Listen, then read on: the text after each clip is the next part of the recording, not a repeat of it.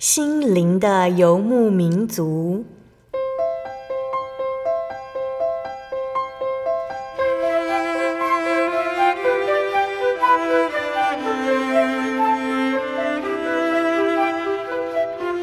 在这个谁都不管谁的后现代社会里，每个人的心灵都是游牧民族。成长的过程就是寻找的过程。每一颗漂泊的心灵，其实都在寻找生命的绿洲。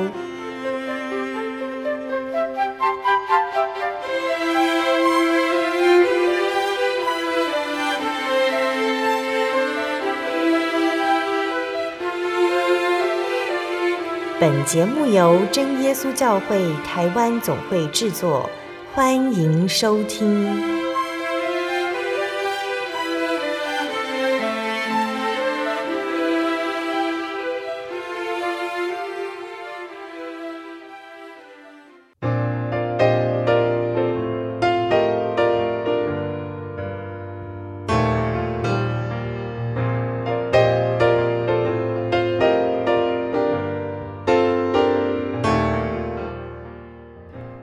所在空中的听众朋友们，大家平安，欢迎收听心灵的游牧民族，我是贝贝，很高兴今天能够在空中和大家见面哦。大家这个星期过得愉快吗？在节目要开始之前，贝贝想要来和听众朋友们分享一句圣经经节，那是记载在圣经的腓立比书三章八节。不但如此，我也将万事当作有损的。因我以认识我主耶稣基督为至宝，我为他已丢弃万事，看作粪土，为要得着基督。亲爱的听众朋友们，大家知道龙舌兰吗？大家应该有印象，是酒的名字。那这种酒呢，是来自于龙舌兰这种植物，一生只会开一次花，因此呢，有一个别名叫做世纪花。人们多年来一直觉得这种植物一百年才会开花一次。事实上，这种植物通常不需要一百年，大概十五到二十年就会开花了。那设计花的叶子是尖的，有如玫瑰，从中央向外散开，经过多年养精蓄锐才会开花。它会先长出一个小树干，还有一组的花茎，大约每小时长高一时。最高可以达到四十英尺，然后开出一圈茂密的白花或黄花，持续一个月左右。等花朵凋谢之后，整株植物也随之死亡。大家会觉得这种植物很可惜吗？因为它在沙漠中开花，却没有半个人看见。可是，在真神的计划里，没有东西是浪费和多余的。这个星球上的一切都有存在的理由，我们也是在神的计划里面。只要我们按照神的旨意生活，为耶稣活出最美善的生命，我们会在神要我们绽放的时候开花。这是他对我们每个人的安排。当生命走到终点，我们将得到最美好的事物，也就是有耶稣永远与我们同在。所以，愿我们都能够这样子向耶稣祷告：亲爱的主，请帮助我，让我成为别人的祝福，并且全心全意实现你的安排。帮助我不要有所保留，而是信任你。阿门。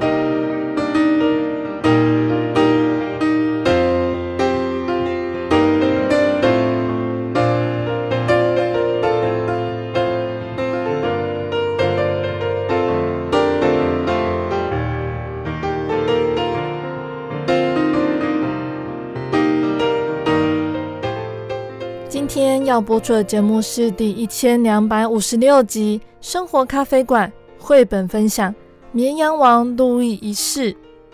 今天在节目中，贝贝要来和听众朋友们分享《绵羊王路易一世》这本由奥利维耶·塔列克创作的绘本故事。故事说到了有一天呢，有一阵风吹过来，绵羊路易的头上多了一顶皇冠。摇身一变成了绵羊王路易一世。那成为国王呢，一定要有些不同，要握有权杖才能够统治国家。还要坐在宝座上才能够主持正义、进行审判，也需要大床休息，让百姓随时可以瞻仰。那为了当一位称职的好国王，路易一世还会进行什么样的改革呢？听众朋友们，这个故事听起来就很有趣哦。这会是个什么样的故事呢？我们先来聆听一首诗歌。诗歌过后，贝贝就会来分享这一本绘本故事。那贝贝要分享的诗歌叫做《如鹰展翅》。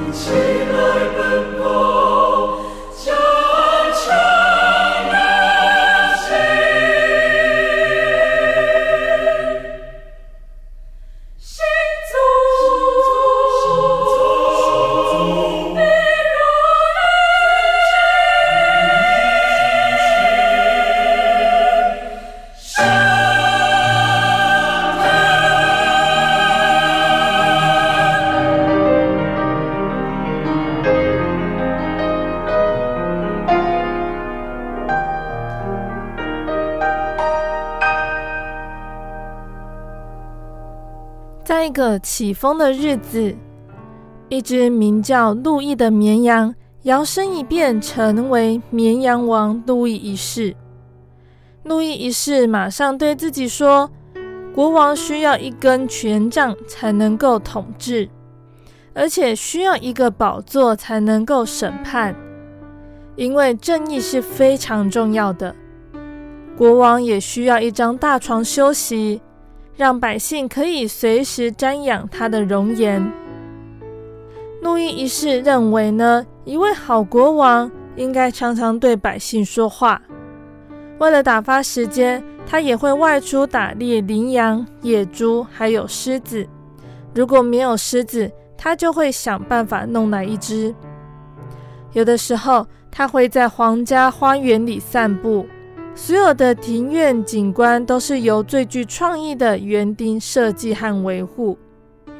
路易一世也会邀请伟大的艺术家来皇宫表演，世界各地的动物大使也纷纷前来朝见他，向他致敬。不过，路易一世觉得奠定国家秩序是现在最重要的事，于是他下令全国百姓都要走正步。绵羊的正步，他认为呢，只有外表英俊的绵羊才能够留在身旁，其他的绵羊被赶得远远的，很远很远。那又在一个起风的日子里，皇冠随风飘起，越飘越远，路易一世又变回了绵羊路易。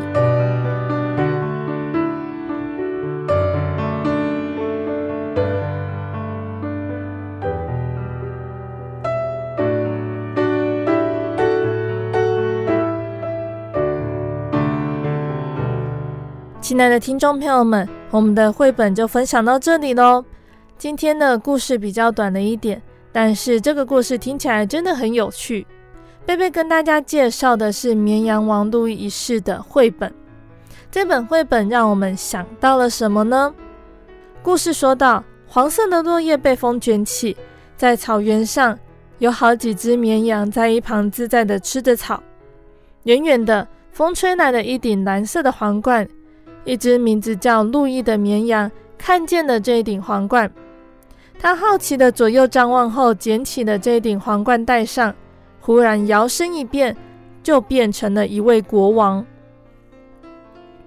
戴上皇冠的路易一世威风的走过羊群，他对自己说：“当国王需要一根权杖才能够统治。”秋天过去了，树木换上绿油油的颜色。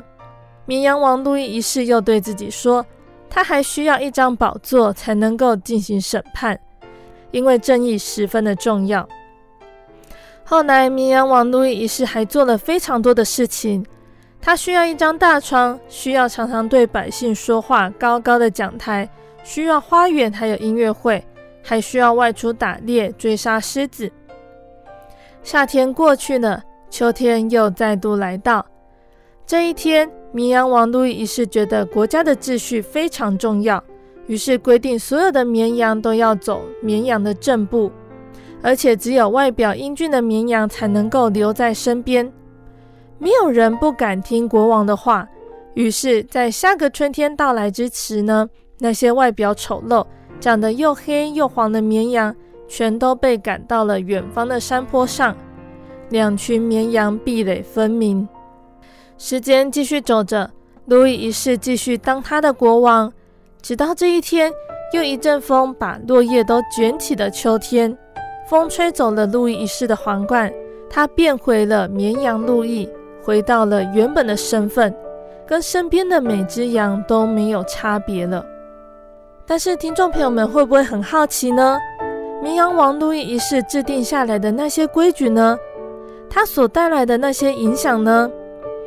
绘本的最后没有说到底有什么样的变化，然而在没有文字描述的最后一页，远远的换另外一只动物捡到了这一顶蓝色皇冠，它也像当初的绵羊路易一样，开始用自信满满的姿态走路，从书页的边缘呢，缓缓又开心的走向还不知道发生什么事情的羊群们。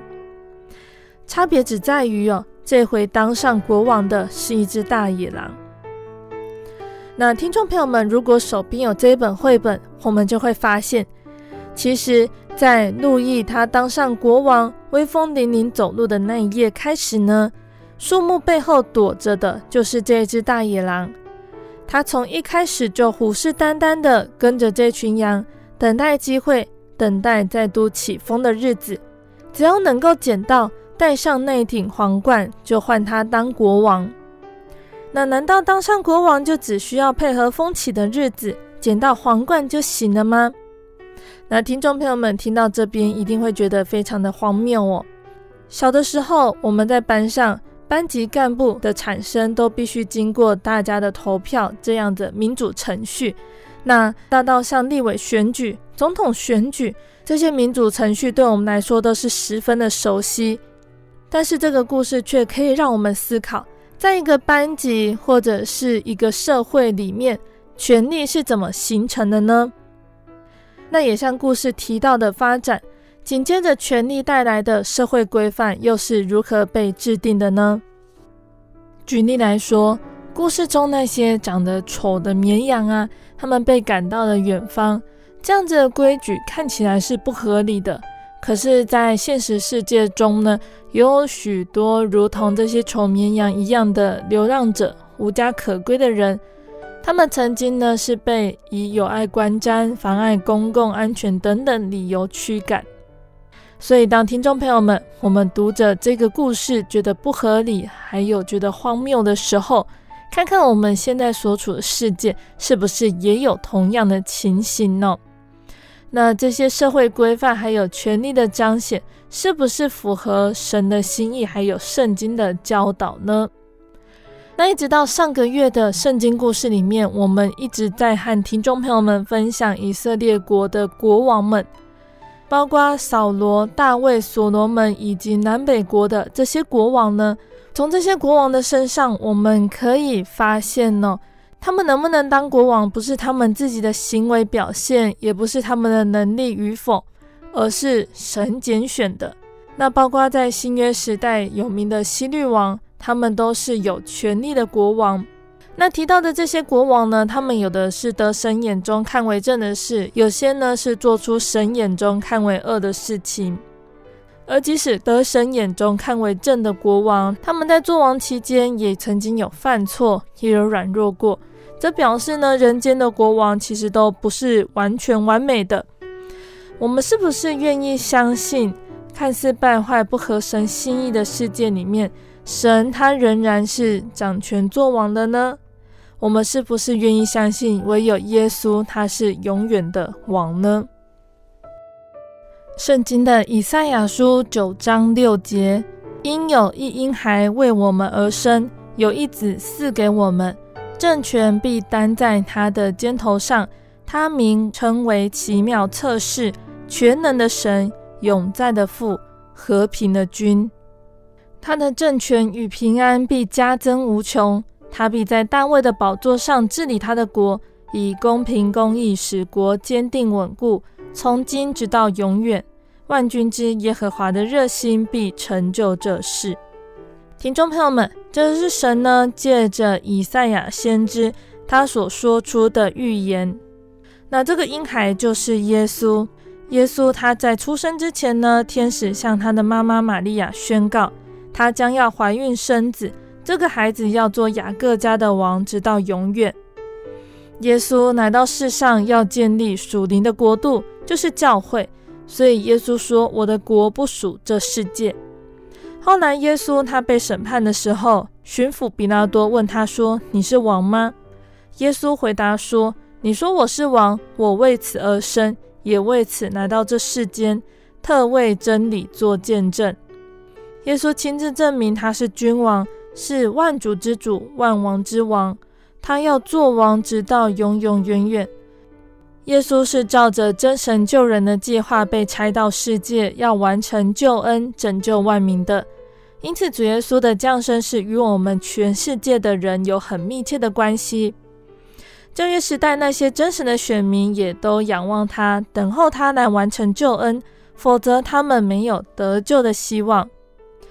我们神怜悯的心肠，叫清晨的日光从高天临到我们，要照亮坐在黑暗中死意里的人，把我们的脚引到平安的路上。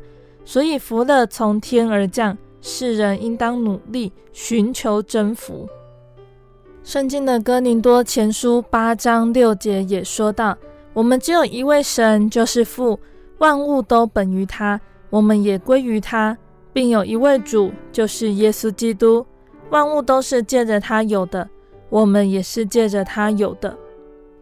哥罗西书第一章十五到十六节这里说：爱子是那不能看见之神的像，是手生的，在一切被造的以先，因为万有都是靠他造的，无论是天上地上的，能看见的，不能看见的，或是有位的、主治的、执政的、掌权的，一概都是借他造的。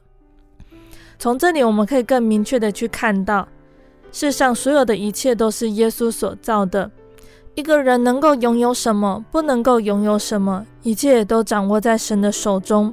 回头看看，我们讲到上个月才刚说完的圣经故事，南北王国的政权替换都在于神，而我们是不是愿意相信并且信靠这位耶稣基督？使他成为我们生命的主宰呢？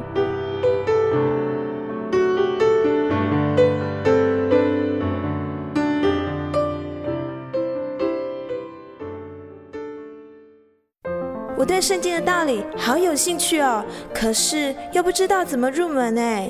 你可以参加圣经函授课程啊！真的啊？那怎么报名？只要写下姓名、电话、地址。寄到台中邮政六十六至二十一号信箱，很快的，你就会收到第一课的课程了。赶快去寄吧。嗯，圣经函授课程能循序渐进地引导您更了解耶稣基督的福音，得到生命的滋润和来自信仰的力量。本课程完全免费，欢迎来信台中邮政六十六之二十一号信箱。请注明参加函授课程，愿神祝福您。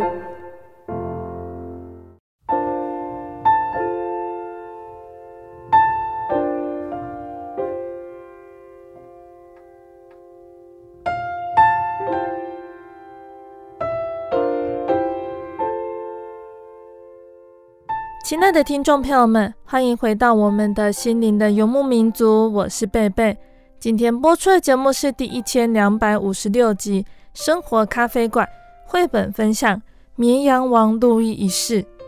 节目的上半段，贝贝和听众朋友们分享了一本叫做《绵羊王路易一世》的绘本故事。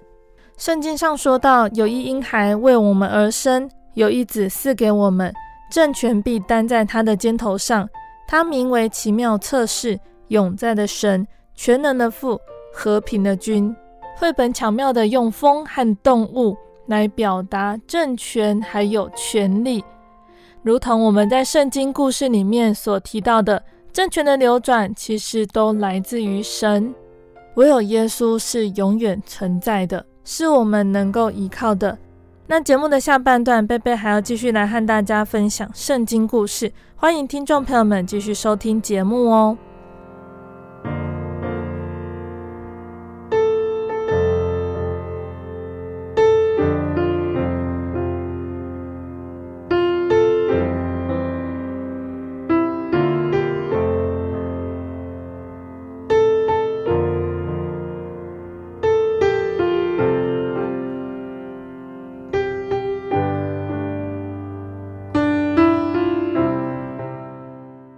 亲爱的听众朋友们，上个月的圣经故事，我们谈到了南朝的犹大国被巴比伦所灭，也提到了以色列这个民族，因为他们没有专心的归向神、敬畏神，灭国之后将近两千年的漂泊，直到一九四八年再重新建立他们的国家，这是当时的以色列国犹大国的百姓们不能去想象的。而接下来的圣经故事呢，我们要来提到的是先知书了。呃，因为先知书呢，虽然按照圣经的排序是列在旧约的后面几篇，但其实先知的生活年代都和王国时期是密不可分的。例如以赛亚先知的生活年代，就是在南国的西西家的时候。那耶利米先知呢，就如同我们前面的故事说到的，他是属于南国末代几个国王时期的先知。那今天呢，我们要来和听众朋友们分享另外一位先知哦。这位先知呢，是但以理先知。那但以理先知呢，是巴比伦王尼布甲尼撒他第一次入侵耶路撒冷的时候带走了一批人，而但以理就在被掳走的这些人中。但以理书的内容呢，就环绕着但以理他在异国时所发生的点点滴滴，我们就一起来聆听接下来的故事哦。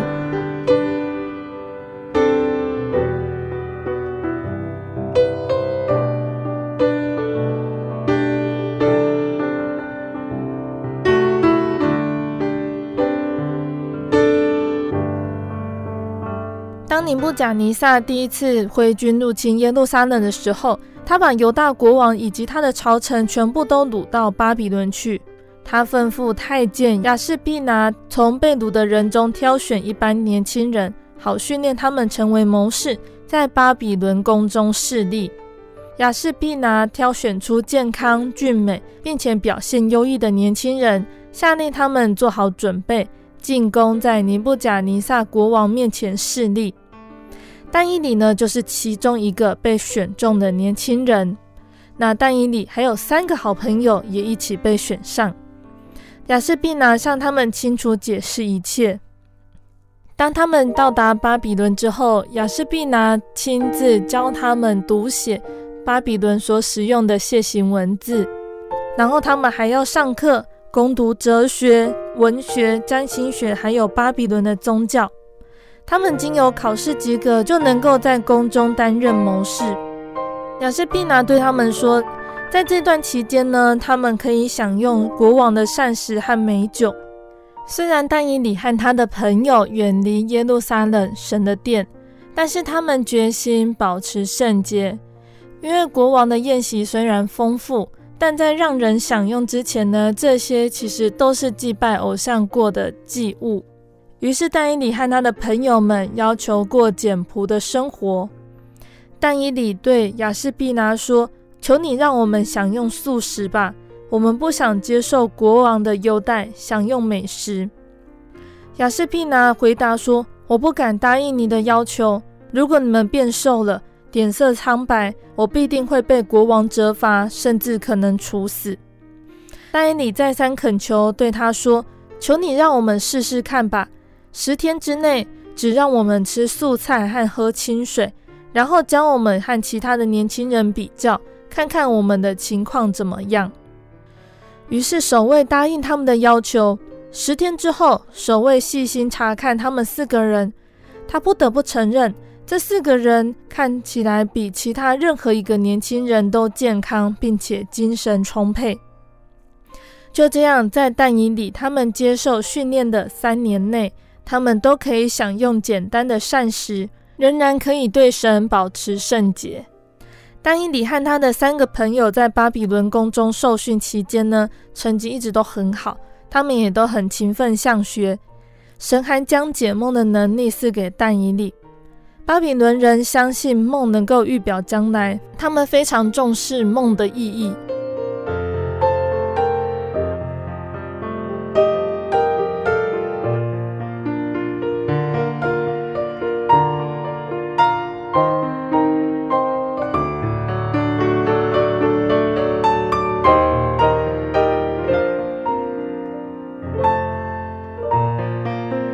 国王呢，将但以理和他的朋友留在宫中做他的谋士，给但以理起名叫做伯提沙撒，给他的三个朋友改名为沙德拉、米煞和亚伯尼哥。那每当国王有问题的时候，这四位年轻人都能给他最好的意见。有一天，国王召集他的所有的谋士，对他们说：“我做了一个梦，我想知道他的意思。”谋士就跟国王说：“请国王把梦告诉我们，我们必定会向国王解释清楚。”但是尼布甲尼撒他说：“我不会把梦告诉你们，你们必须告诉我，我做的梦是什么，然后向我解释他的意思。对于这个不合情理的要求，谋士都感到非常的震惊。他们再次恳求国王说：“国王啊，请把梦告诉我们吧，然后我们必将他的意思解释清楚。”国王非常的生气，他对谋士说：“你们都在拖延时间，如果你们不向我说明，我就下令将你们全部处斩。”听到这话，谋士他们纷纷离开皇宫。那丹尼里和他的三个朋友呢？他们也都是国王的谋士，即将要被处死。但伊里听到他和他的朋友以及宫中所有的谋士都要被处死的消息之后，他立刻去见负责行刑的护卫长亚略。他就问亚略说：“请告诉我，为什么国王会下这样子的命令？”那但伊里听了亚略的解释之后，他立刻进宫求国王宽限刑期。好让他有时间回复国王的问题。接着呢，他就去找他的三个朋友。他对他的朋友们说：“你们一起祷告，求神把国王的梦和他的意思告诉我，好使我们个人的性命都得以保存。”那在那天夜里呢，神将但以理需要的一切都指示了他，使但以理对神充满了赞美。他不禁歌颂起来：“我先祖的神啊，我赞美你。”你将智慧和能力赐给了我，你应允了我的祷告，只是我要向国王说的话。那清早呢，但伊理就再去见护卫长亚略，他对亚略说：“不可以把国王的谋士处死，请引荐我去见国王，我要将他的梦告诉他。”尼布甲尼撒问但伊理说：“你可以将我的梦和梦的意思告诉我吗？”但伊理毫不畏惧地回答说。国王啊，世界上没有人能够这样子做，没有谋士、相士或者是占星学家可以这样子满足你的要求。然而，天上有一位真神，他无所不知，能够解明一切的奥秘。但以理随即开始解释尼布甲尼撒的梦。他说：“国王啊，你的梦和将来的事情有关。神将梦的意思告诉我。”不是因为我比其他任何人聪明，而是要借此让你知道将来要发生的事情。他又继续对国王说：“你在梦中见到了一个巨大的人像，这个人像非常的高，极其光耀，站在你的面前，形状甚是可怕。这个人像的头是金子做的，胸膛和膀臂是银，肚子和腰是铜，腿是铁做的，脚是半铁半泥的。”那当你凝望着人像的时候，有一块不是人手凿出的石头击向人像的双脚，把它们击碎。接着人像就倒了下来，全身粉碎，更被风把它们吹散，无处可寻。但是那块石头却逐渐变大，充满天下。尼布甲尼撒兴奋地点着头，但以理说的一点也不差，这个就是他所做的梦。可是但以理可以解释这个梦的意思吗？但以理对国王说：“我会解明你的梦是什么意思。巨像代表世上的王国，国王啊，你是那颗金头，你的王国是众王国中最大最显赫的。其他后来兴起的王国却没有这样子尊贵，就像巨像别的部分一样。无论这些王国看起来是多么强大有力。”他们没有一个会永远长存。那个看起来微不足道的石头却逐渐变大，将所有的王国都击至粉碎，是代表神自己将来要建立的王国。有一天，他要差遣他的王到这个世界上，他的国度永远不会灭亡，却要不断的变大，直到充满全地。但以理一边解释，尼布甲尼撒就一边留心听着。当但以理解释完了，尼布甲尼撒就说：“你的神真是奇妙伟大，他应受崇拜和颂赞，因为只有你能够将我的梦和他的意思告诉我。”于是尼布甲尼撒就立但以理做总理，掌管朝中一切的谋士。他又分派但以理的三个朋友在国中不同的地方担任要职，然而却把但以理留在朝中侍立。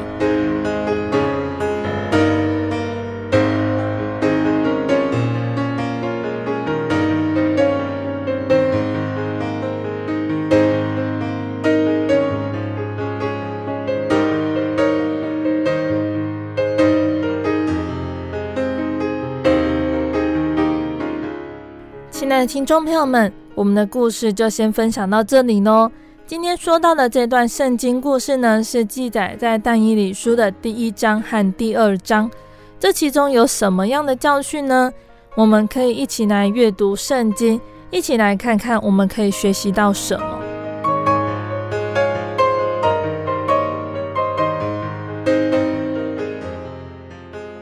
首先，贝贝想先和听众朋友们来介绍但以理书。那但以理书呢，是先知书。先知的信息一向是为神秘色彩所覆盖，因为这些信息常是以意象、诗歌的形式出现，往往令读者如坠无里云雾。那其实文学也是先知信息流传的一种形式。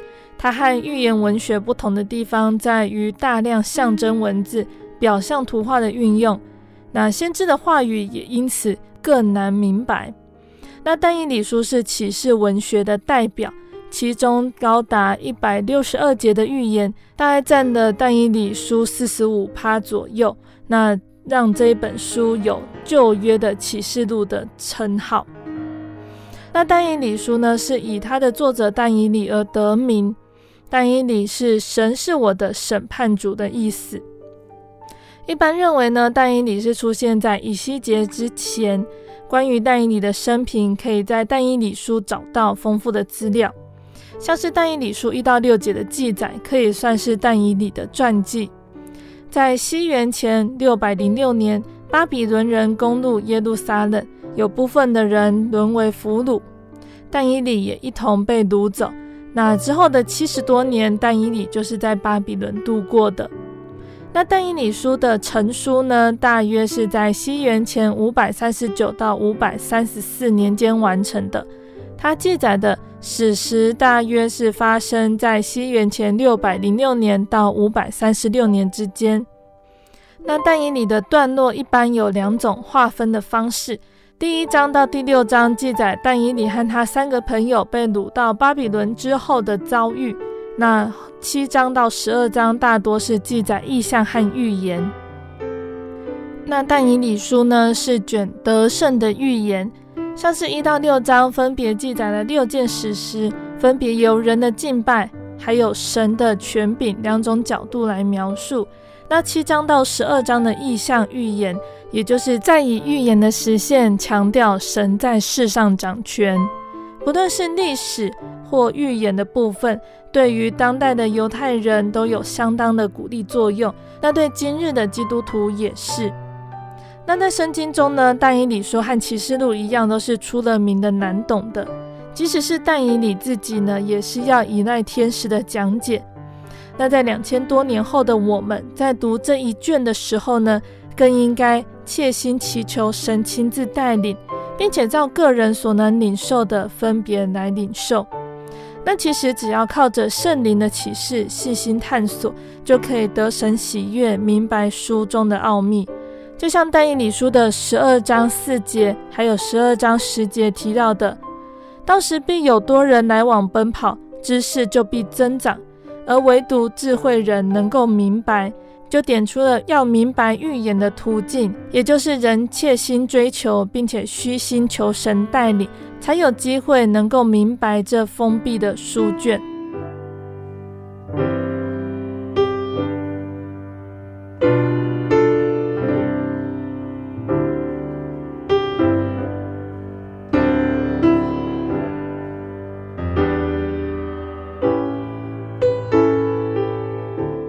那尼布甲尼撒从来自各地的俘虏中挑选条件优秀的后代，他们期望改变他们的忠诚，又提供膳食教育，期望在训练之后能够用以在宫廷势力，也是想借此同化被掳的选民，使他们忘记自己的神和国家。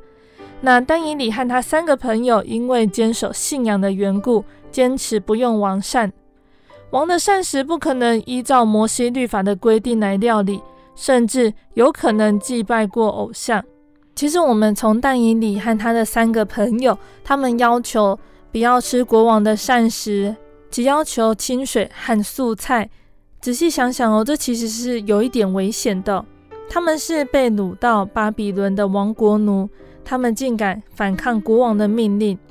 那但以理和他的三个朋友，他们立志不以国王的膳食和饮的酒玷污自己，来表明自己保守圣洁的态度。他们不愿意对权威屈服，立定心志，真神保守他们，使他们胜出。巴比伦王拷问他们一切的事情，他们的智慧聪明比通国的术士和用法术的胜过十倍。那这其实就很简单的告诉我们哦，在众人面前表明自己是基督徒的身份，甚至需要排毒众议，坚持自己的信仰是需要勇气的。但是在这样子的坚持之下，神必定会保守我们。投靠神的胜过依赖人，因为我们的帮助是从造天地的神而来。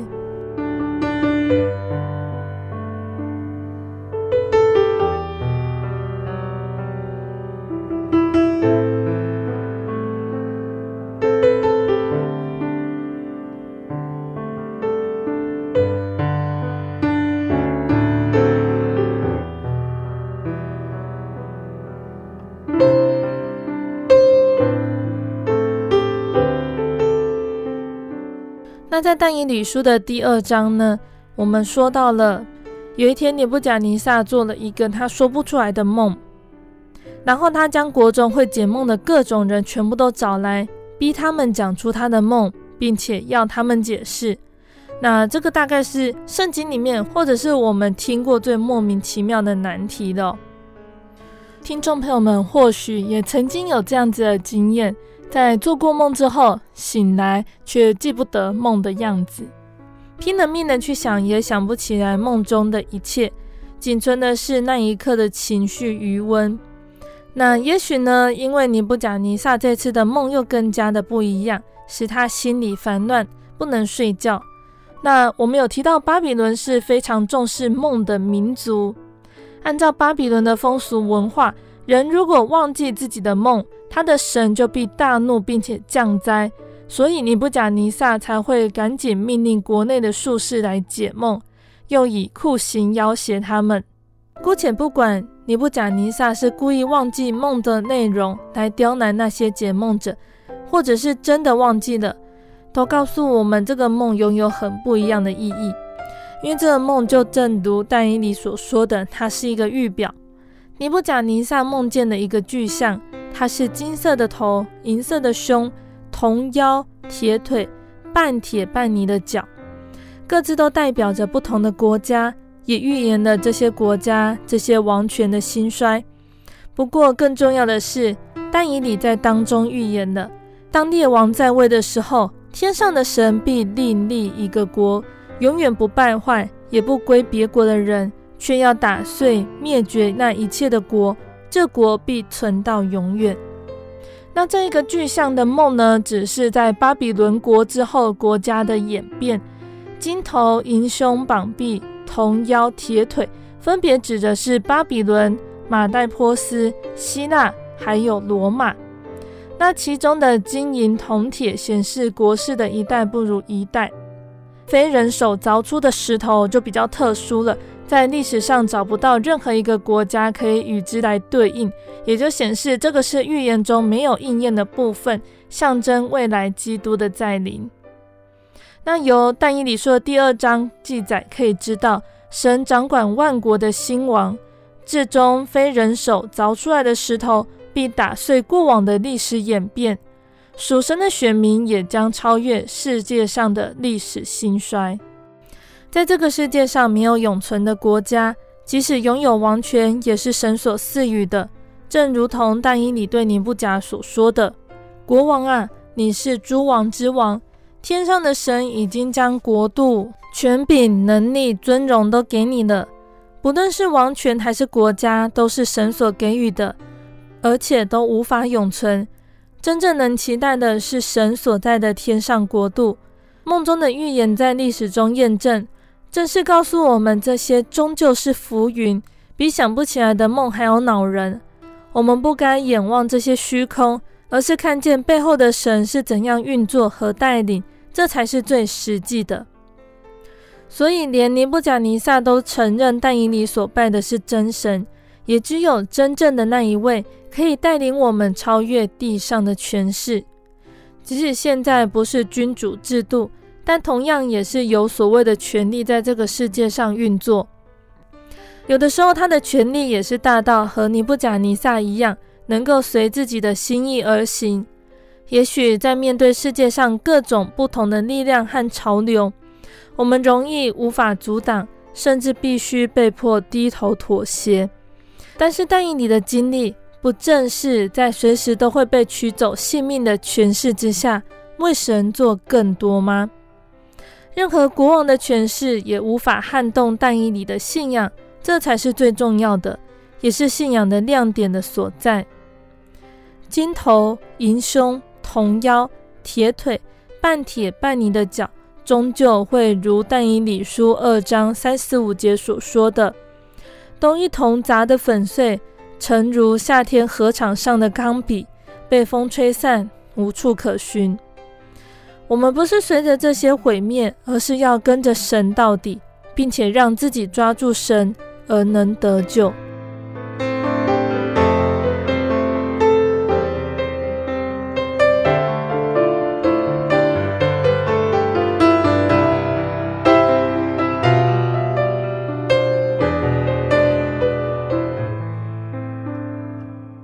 亲爱的听众朋友们，那我们今天的分享也讲到这边了哦。如果听众朋友们在阅读圣经之后也有心得或者是疑问，想要和贝贝分享的话，欢迎来信给贝贝。期待我们在阅读圣经之后，能够更多的认识这位真神耶稣。那在节目之后，贝贝要再来和听众朋友们分享一首好听的诗歌，这首诗歌叫做《神开路》。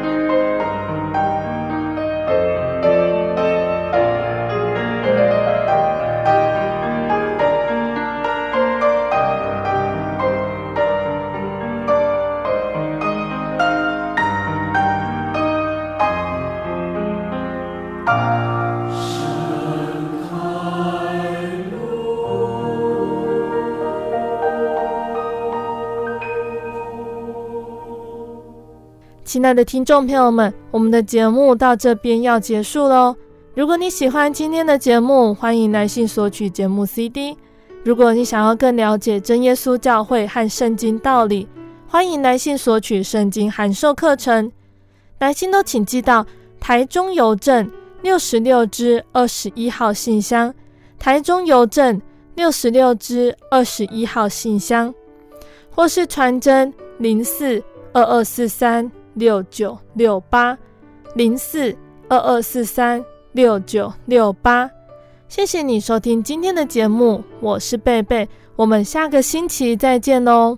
我的心是一只鸟，飞行介于黄昏与破晓，阳光下。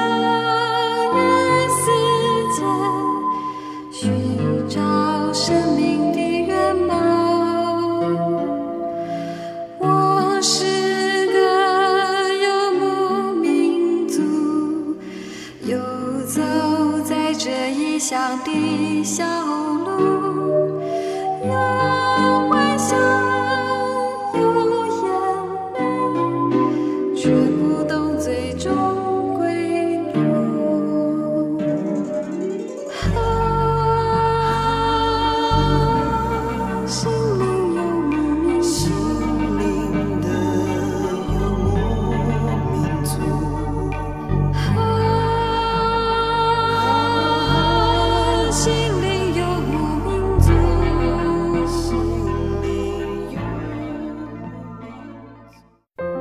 圣经的道理好有兴趣哦，可是又不知道怎么入门哎。